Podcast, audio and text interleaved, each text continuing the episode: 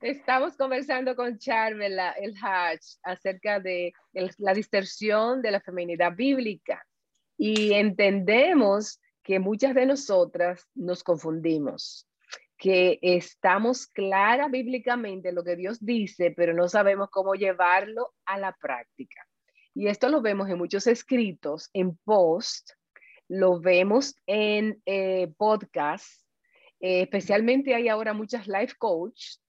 Eh, yo soy una de ellas, pero yo uso la Biblia. Entonces, el, discernir cuál es la diferencia entre un, un, un mensaje de feminismo o no. Este, porque como explica Charvela en el libro, de influencia, de las mujeres de influencia, que estamos hablando, Gracias, Reina, por ponerlo. Y ella escribió el capítulo 2 de este tema y nos interesaba saber cómo nosotras podemos cuidar, eh, ayudar a las hermanas en los posts, en, las conversaciones. Hay muchos pensamientos como, eh, bueno, tu dignidad, tu honor, tu honra, tú, tú, tú, eh, no hay sacrificio, si el amor se terminó, busca lo que tú quieras, busca lo que te anima, o sea, sin tomar en cuenta ni hijos, ni hacer ayuda complementaria, eh, ni buscar la voluntad de Dios. Entonces, Charlie, la puse algunos... Ajá, dime. Sí, también mucho de pelear por tus derechos y demuestra que somos mejores que los hombres. Exacto. Y si nosotros tuviéramos el poder, no pasarían estas cosas. Incluso he ido a creyentes cristianas, decir, vamos a hacer un movimiento de feministas cristianas. O sea, olvida el término uh, feminidad bíblica, no, feministas cristianas, como que hay una mezcolanza y ni siquiera conocen a lo mejor los orígenes de lo que están hablando. Entonces sí es algo serio que debemos hablar. Bueno, yo pienso que sí, porque realmente se está mezclando en el lenguaje de las mujeres creyentes.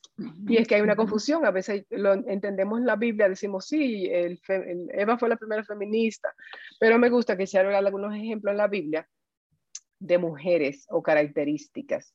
Entonces queríamos hablar de eso. ¿Qué tú piensas, Charpel? Sí, bueno, como tú bien dices, Vilma, tú eres una coach cristiana, o sea que, y creo que tú no vas a hacer algo en contra de la palabra, pero una mujer de convicción. Eh, y, yo creo que hay un espacio para eso. De hecho, Hechos 10:24 nos anima a, a, que nos animemos las unas a las otras en el amor.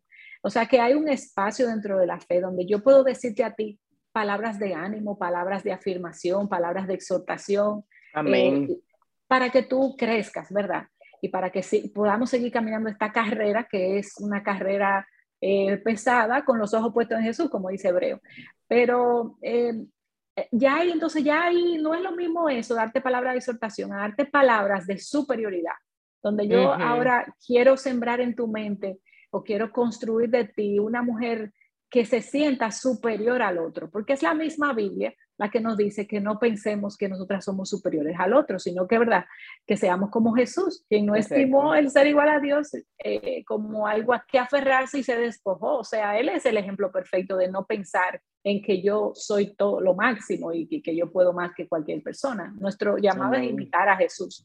Entonces, tenemos, y, gloria a Dios, eh, creo que la clave aquí, Reina y Vilma, es que nosotras tenemos la Biblia, todas nosotras tenemos la palabra de Dios, que es eh, nuestro colador para todo pensamiento, que nosotros no sepamos, esto está bien, esto está mal, vayamos a la palabra, ¿qué dice la Biblia acerca de eso? Y la Biblia entonces es la que nos ubica y la Biblia es la que nos dice esto sí, esto no, y, gloria a Dios por eso que tenemos ese recurso y sobre todo en nuestros países algo que no está prohibido, como hay muchos países en Asia donde abrir la Biblia está prohibido.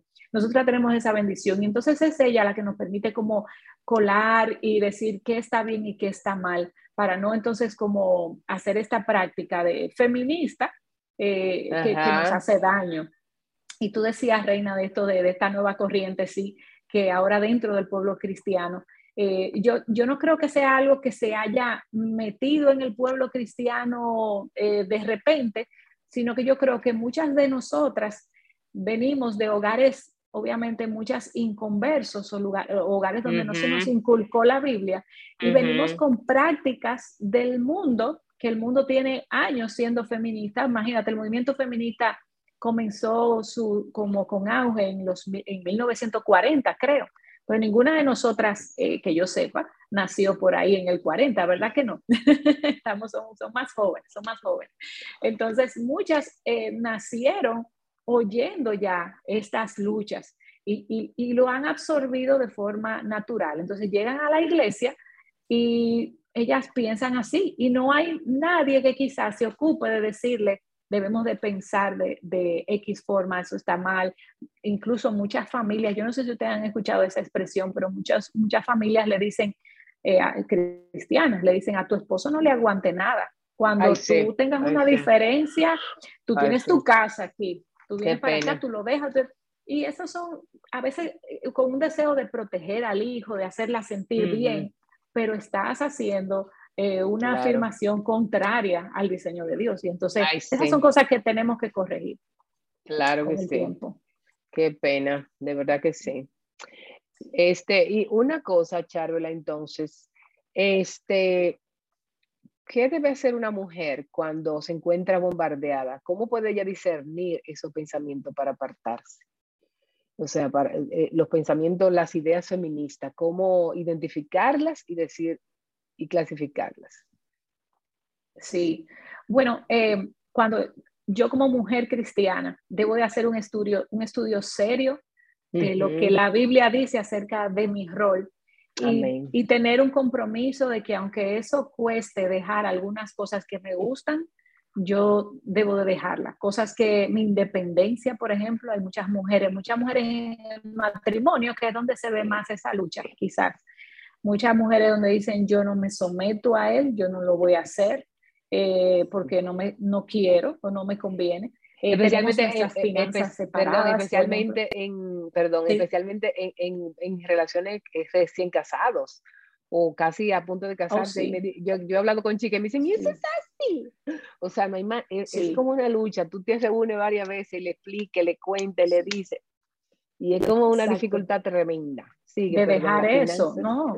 E, es, en, eso, en las finanzas, en, la, en, las decisiones que toman, la toman de forma unilateral, sin consultar al otro. Entonces, es como comenzar a, a, a, indagar, a estudiar cómo Dios me ve, cómo Dios quiere verme, cómo Dios me diseñó y comenzar a vivir entonces a la luz de ese diseño que Dios tiene para yo poder ser una mujer verdaderamente de influencia, de influencia para el bien, porque podemos ver, y es una de las cosas que yo decía en el capítulo, podemos ver mujeres en la Biblia hace mil y pico de años, eh, donde ellas, sus vidas, por, una por un lado, las dos influyeron eh, a sus esposos, pero una influyó para el bien y otra influyó para el mal. Tenemos el caso, por ejemplo, eh, de Jezabel, la, la, esposa de este rey malvado, donde en esa casa se hacía lo que ella decía y ella lo, influyó a él hasta el punto de que, bueno, él perdió su reinado por tantas cosas malas que sucedieron en el camino, pero fue de mala influencia. Ella fue la, esa mujer que